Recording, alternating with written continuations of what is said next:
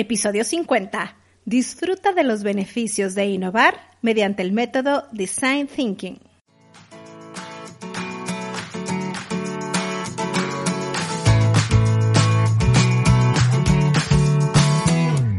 ¿Tienes un negocio o deseas iniciar uno? Entonces, este podcast es para ti. Estás en la ciencia de emprender. Un programa en donde compartiremos técnicas, herramientas, experiencias que nos ayuden a desarrollarnos como emprendedores. Mi nombre es Patricia Díaz y quisiera acompañarte en esta aventura. Prepárate y disfruta de este enriquecedor camino que es emprender tu negocio.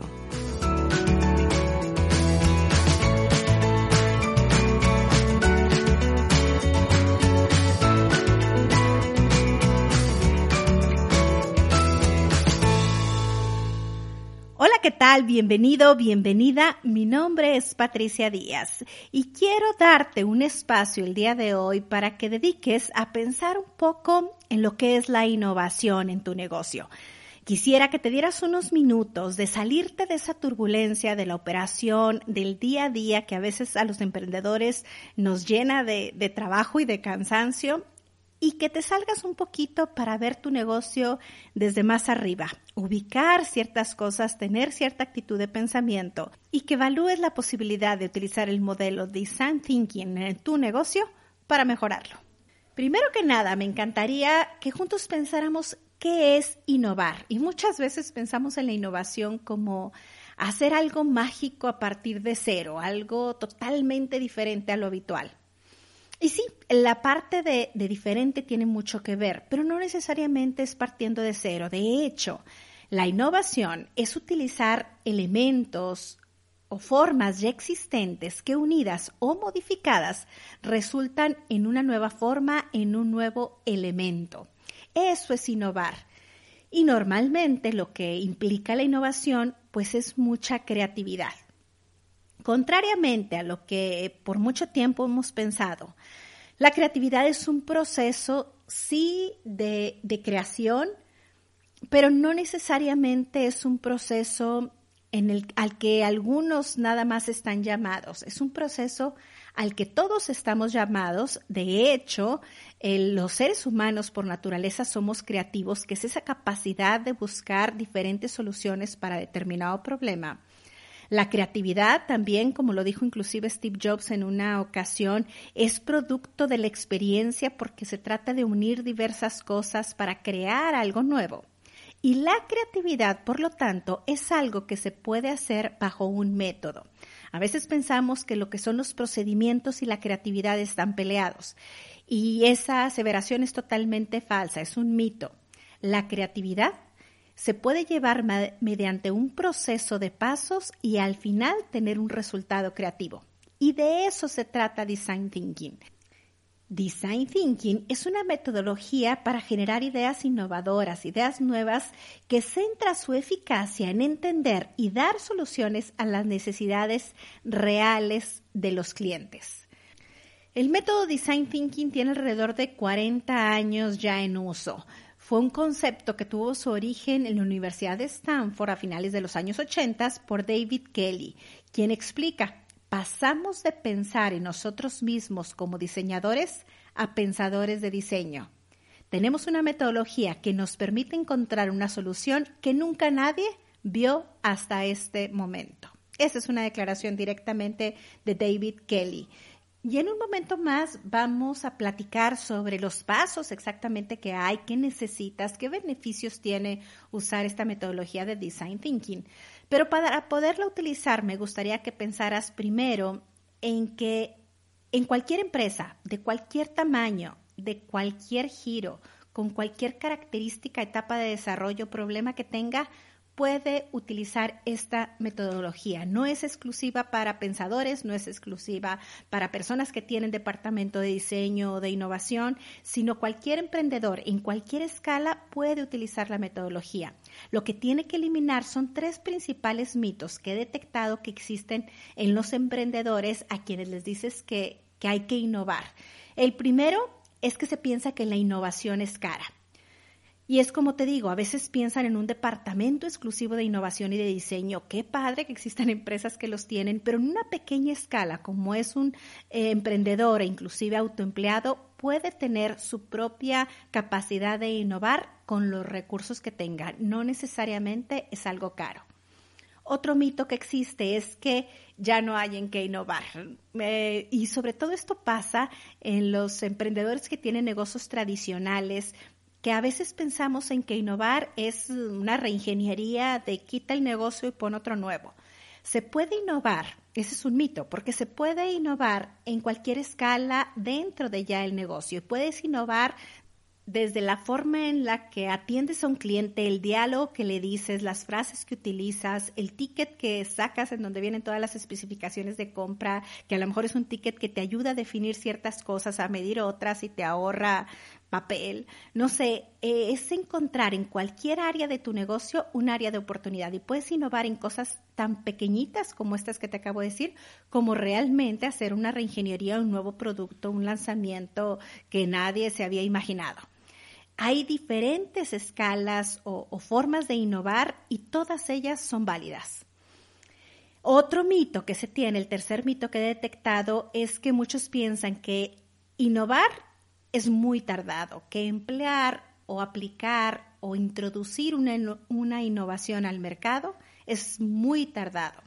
Pero como te repito, hay innovaciones en diferentes escalas y cosas tan pequeñitas que inclusive se pueden adaptar a tu sistema, a tu día a día de forma muy rápida porque con esta metodología llegas a centrarte tanto en las personas que a lo mejor hasta la innovación que hiciste es mucho más fácil realizarla que el proceso anterior, entonces rápidamente la adquiere tanto el empleado, el cliente, no sé, quien haya estado involucrado en la innovación. Entonces, estos tres mitos quisiera que los erradicaras y que te abrieras a que en tu emprendimiento, en tu empresa de cualquier tamaño, de cualquier antigüedad, de cualquier giro, puedes innovar. Y bien, ¿cómo funciona el método Design Thinking? El método Design Thinking van a ser una serie de pasos, cinco en específico, que lo que van a buscar es profundizar en cualquier problemática que tenga tu negocio, encontrando cuál es la raíz de los problemas, es decir, los problemas fundamentales de cualquier necesidad y mediante un proceso de diseño lograr encontrar la raíz central de esa problemática. Si te acuerdas, en la definición hablamos de necesidades reales de los usuarios. Entonces, ahí es donde entra esta parte de, de, ir a profundizar en la problemática, más aparte de que sean problemas reales. En eso se enfoca el design thinking. Esto da como resultado una solución general, innovadora, real y sobre todo efectiva y permite que la empresa esté en constante mejora y que encuentre la solución a sus problemas ya dominando este método Design Thinking. Y de hecho, uno de los valores más importantes del Design Thinking es que permite dotar de herramientas propias de diseño a personas que no tienen nada que ver con este campo. Es decir, si tú no te consideras diseñador, no tienes en tu equipo alguien de diseño, no importa. En los equipos, ahorita vamos a ver si es importante que existe alguien que conozca la metodología, pero no importa si el resto del equipo no la conoce. El proceso de Design Thinking se compone de cinco etapas. No es lineal, en cualquier momento vamos a poder pivotear entre una etapa y otra e inclusive irnos saltando y no tomar las etapas consecutivas. Vas a comenzar, sí, recolectando muchísima información. Ahorita vamos a ver los pasos y vamos a ir generando mucho contenido. Mucho de lo que es la base del design thinking es la mayor información que se pueda, todo enfocado en el pensamiento hacia el cliente, pensar en las personas, no en el producto, pensar en personas y analizar esa información para luego probarla y llegar a soluciones reales. Vamos ahora sí con las cinco etapas o las cinco pasos que tiene el, método Design Thinking. Primera de ellas, empatizar. El proceso de Design Thinking comienza con una muy profunda comprensión de las necesidades reales de los usuarios implicados en la solución que estamos desarrollando. y también de su entorno. Debemos ser muy capaces de ponernos en la piel de las personas, ponernos en los zapatos, empatizar, como su nombre lo dice, para ser capaces de generar soluciones que realmente ayuden al usuario. Segundo paso, define. Durante esta etapa de definición, debemos de curar la información, toda esa información recopilada durante la fase de empatía y quedarnos con lo que realmente es importante para el alcance del proyecto. En esta etapa es bien importante que identifiquemos qué problemas son los que está viviendo actualmente nuestro usuario, para después pasar a la tercera etapa, que es la idea. En esta etapa es cuando vienen toda la lluvia de ideas, toda la generación de ideas que, aquí lo que pedimos es utilizar metodologías, ahorita vamos a ver algunas técnicas, pero utilizar metodologías que te permitan el fluir en las ideas y que no las evalúes o que no las rechaces o que no te vayas solamente con la primera que se te ocurrió y que en este proceso ya te cases con alguna idea, sino aquí el, el objetivo es crear el mayor número de ideas, de pensamientos que te ayuden a resolver el problema que en la definición tuviste. A veces las ideas más raras, van a ser los que van a generar esas soluciones o las que te van a hacer que generes más soluciones. Entonces, en esta etapa de, de creación de ideas, no te limites. La idea es generar muchas ideas. La siguiente etapa, que es la cuarta etapa, prototipa. La etapa de prototipado lo que trata es de que no vayas a la implementación solamente basada en los datos que investigaste, que deben ser de buenas fuentes, todo lo que fue la empatía, la parte de definición, pues bueno, ya checaste el problema, la parte de idea, te llegaron muchas ideas, que de ahí no te lances a la aplicación, sino que pases por una etapa intermedia, que es el prototipado en esta etapa se espera que tú hagas un producto mínimo viable o bien un producto en escala pequeña o algo en donde tú puedas probar que la idea que hasta ahorita ves más factible para la solución de los problemas realmente sea algo factible de hacer, de encontrar y que solucione el problema. La última etapa, que es la quinta etapa, es testear o probar durante esta fase de, lo que es el testeo, vas a probar el prototipo, vas a ponerlo a disposición de los usuarios finales para ver si realmente está solucionando el problema, si es aceptado por las personas y si el problema que identificaste realmente es un problema para el usuario, porque luego de repente ponemos soluciones a problemas que, que el usuario pues ni quiere solucionar o no le interesa o no le da importancia. Esta fase es esencial y no te la debes de saltar. Esta fase te va a ayudar a identificar mejoras en el prototipo que hiciste, te digo, las fallas a resolver, si realmente estás solucionando el problema. Y durante esta fase es importante la medición, el que tengas un resultado esperado y que lo compares con el resultado que estás obteniendo y que con datos evalúes si realmente la solución que estás dando es la adecuada. Entonces, retomando, las cinco etapas que vas a seguir para poder solucionar problemas bajo el método Design Thinking es primero empatizar, ponerte en el lugar de las personas y pensar en base a las personas, no al producto. La segunda es definición del problema que vas a solucionar. La tercera es la generación de ideas y la selección de una. La siguiente es el prototipado que es la solución tangible a esa idea que acabas de, marcar como posible solución. Y el testeo es probar si realmente las etapas anteriores fueron bien llevadas y detectamos el problema adecuado, empatizamos bien con el cliente, encontramos una idea que realmente solucione el problema, el prototipo que hicimos es probado, es factible que sea la solución y, en esta etapa de testeo recabamos esos datos. Y luego, si te acuerdas, en, al principio te decía que era una serie de pasos que no necesariamente los tienes que hacer en orden. ¿Por qué? Porque ¿qué es lo que va a pasar? Lo más común es que después del testeo vayas a hacer cambios. Es rarísimo una idea innovadora en donde pasas el proceso, tal cual sigas uno, dos, tres, cuatro, cinco y al final resulte en algo. Podrá ser el caso, pero la gran mayoría de las veces lo que sucede es que testeas, te das cuenta que tienes que hacer cambios y regresas. Regresas a lo mejor desde la empatía porque resulta que no estás entendiendo bien al cliente o te vas directo a la generación de ideas o inclusive cuando estás en la generación de ideas no te salen suficientes ideas y te tienes que regresar a la empatía otra vez eh, o a definir el problema real. Entonces aquí es donde empieza mucho la parte de investigar. Y, si te pones a analizar lo que yo he visto, es que se parece un poco al método científico, porque es mucho observar, probar, ver resultados, funcionó, no funcionó, vuelves a probar, vuelves a probar, vuelves a probar. Y es lo que decía también Deming de planear, ejecutar, revisar y ajustar. Aquí la parte de testeo es revisar y luego ajustas a dónde te vas o a empatizar con el cliente o a prototiparlo otra vez o a hacerle cambios o a volver a testear con otro con otro público, etcétera.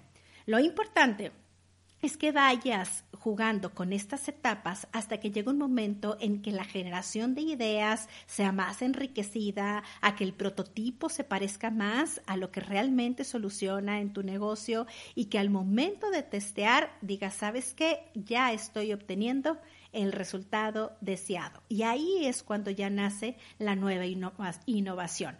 ¿Cuánto tiempo te puede llevar? Puede ser una tarde, puede ser una semana, puede ser un año, dependiendo de la magnitud del problema que quieras solucionar y de todas las variables que están entrando en este, en este problema. Algo que, que es importante que pienses cuando entras en este proceso es que este proceso no se hace normalmente eh, solos, o sea, una sola persona. Hay veces que el emprendedor, yo sé, queremos hacer muchísimas cosas, estamos acostumbrados a, a, definir la misión y a la visión y los valores, sobre todo cuando empezamos y que a lo mejor pues todavía no tenemos un equipo de trabajo, pero entre entre más enriquecido con otros puntos de vista esté este proceso, es mucho mejor. O sea, si lo haces en grupos de trabajo multidisciplinarios, es muy bueno.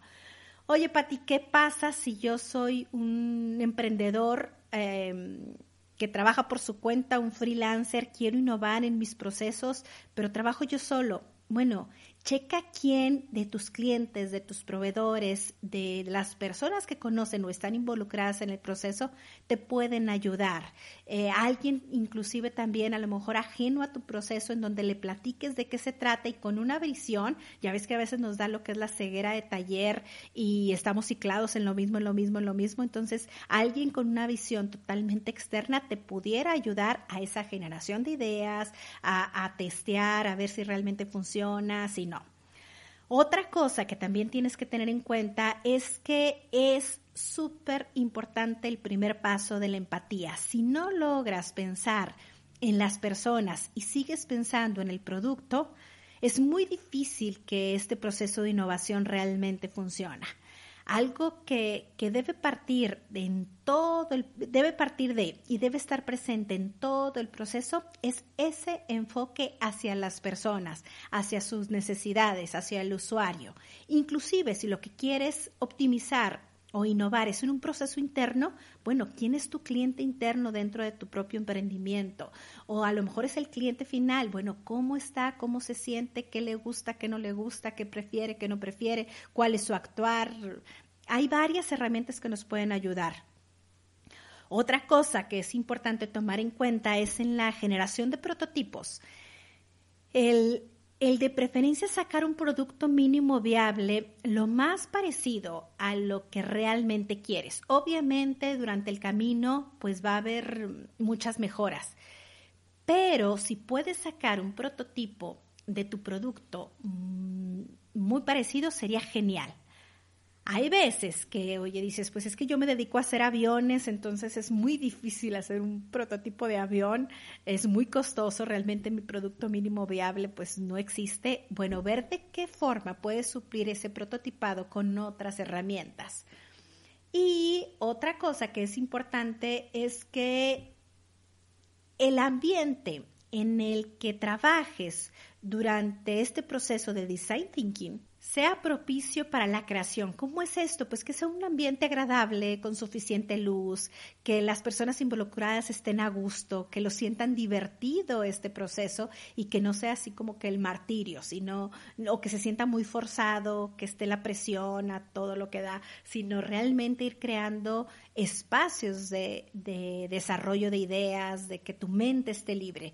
Y es por eso que muchas empresas de diseño, el mismo Google, pues tiene en sus oficinas hasta no sé, mesas de ping pong, en las paredes puedes rayar. Yo tuve la oportunidad de visitar Grupo W. Grupo W es una empresa de diseño muy reconocida a nivel internacional que precisamente está aquí en mi ciudad y tengo la fortuna de conocer al, al creador, al fundador. Y en una ocasión que me invitaba, tú lo veías y en medio, eh, bueno, el eh, Grupo W son puros diseñadores, crean todo, es una agencia que da publicidad a las grandes marcas y tú llegas a la oficina, hay una alberca en medio, los asadores, hay una cafetería en la parte de abajo que se hace cuenta un Starbucks, pero solamente para los empleados, los colores, la creación, la sala de juntas a la que tuve oportunidad de ir y que, que bueno, ahí estuvimos platicando, es puro vidrio y tú puedes rayar, o sea, todo mundo puede levantarse y empezar a rayar en toda la pared y bueno, se borra muy fácilmente o se cambian las ideas muy fácilmente.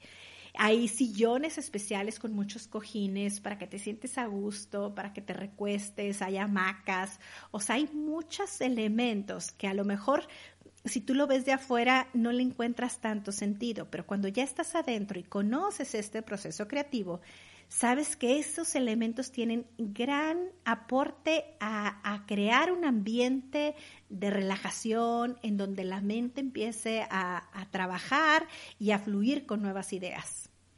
Y para todo hay, hay técnicas, o sea, no es dejarlo a empatiza y, pues bueno, ve a ver cómo puedes empatizar con el cliente. Obviamente el concepto siempre es el mismo, empatizar es ponerte en los zapatos, pero hay ciertas técnicas o ciertos procesos que te pueden ayudar y que te facilitan esa empatía.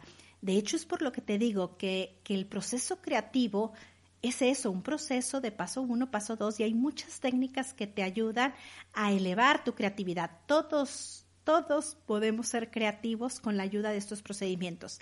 Técnicas para empatizar, hay mapas de empatía. Eh, si tú googleas, en una ocasión voy a hacer un post sobre esto, pero si tú googleas, hay mapas de empatía, eso yo lo utilizo mucho cuando estamos en la etapa de creación de negocios.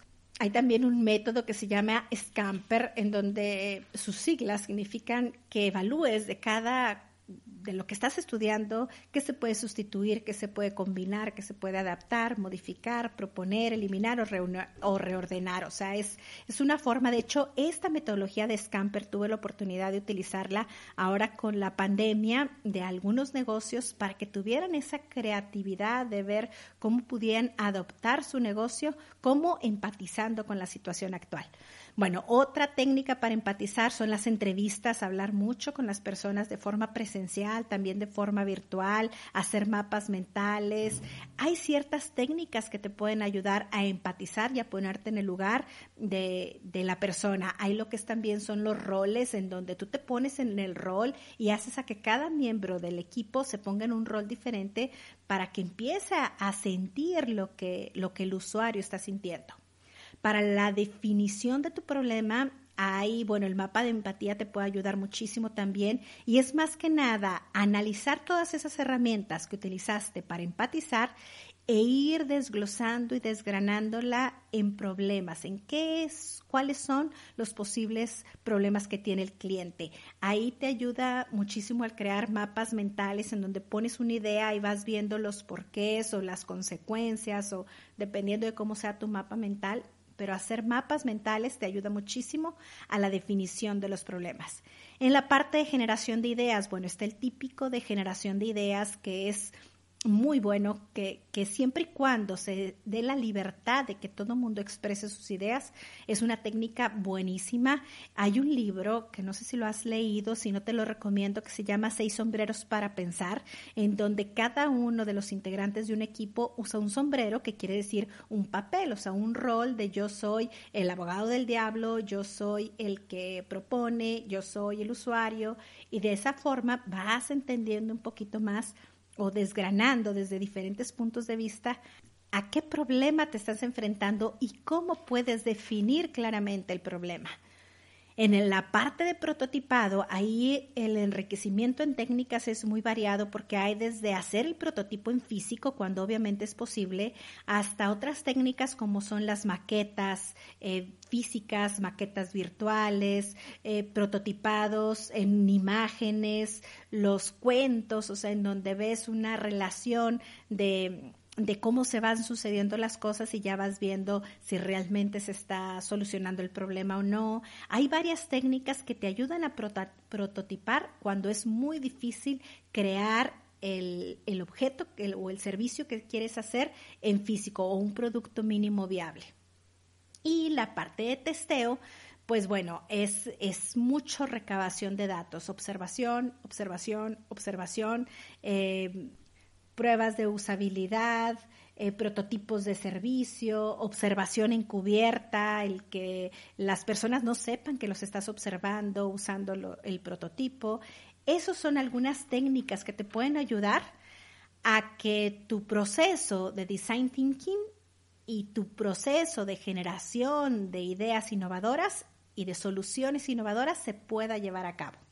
¿Qué beneficios trae para tu empresa el el innovar mediante el método Design Thinking. Uno, que es un proceso ya probado, entonces es algo en donde tú puedes mostrar a las personas cómo hacerlo y que ya tienes por hecho que te va a dar como resultado, si llevas todos los pasos, te va a dar como resultado una innovación. Entonces, si ya existe, pues no tiene caso irnos por, por otro camino. O sea, es, es bueno que cuando quieras innovar en la solución de algún problema, utilices el método Design Thinking.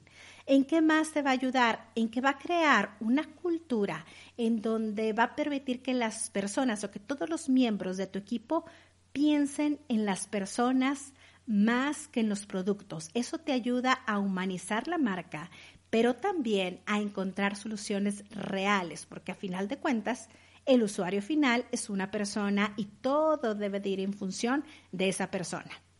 Otro beneficio que tienes es que motivas el trabajo en equipo. Hay veces que, que, el trabajo en equipo no se da, pero cuando ya tienes una metodología y sabes que, que todos pueden aportar y que en un equipo multidisciplinario, en donde a lo mejor no están juntas las personas que siempre están, que siempre trabajan en equipo, sino trabajan ya con otros departamentos o con otros miembros o inclusive con el cliente, pues bueno, se va a propiciar mucho más lo que es la interacción entre trabajadores y a propiciar mejor lo que es el trabajo en equipo.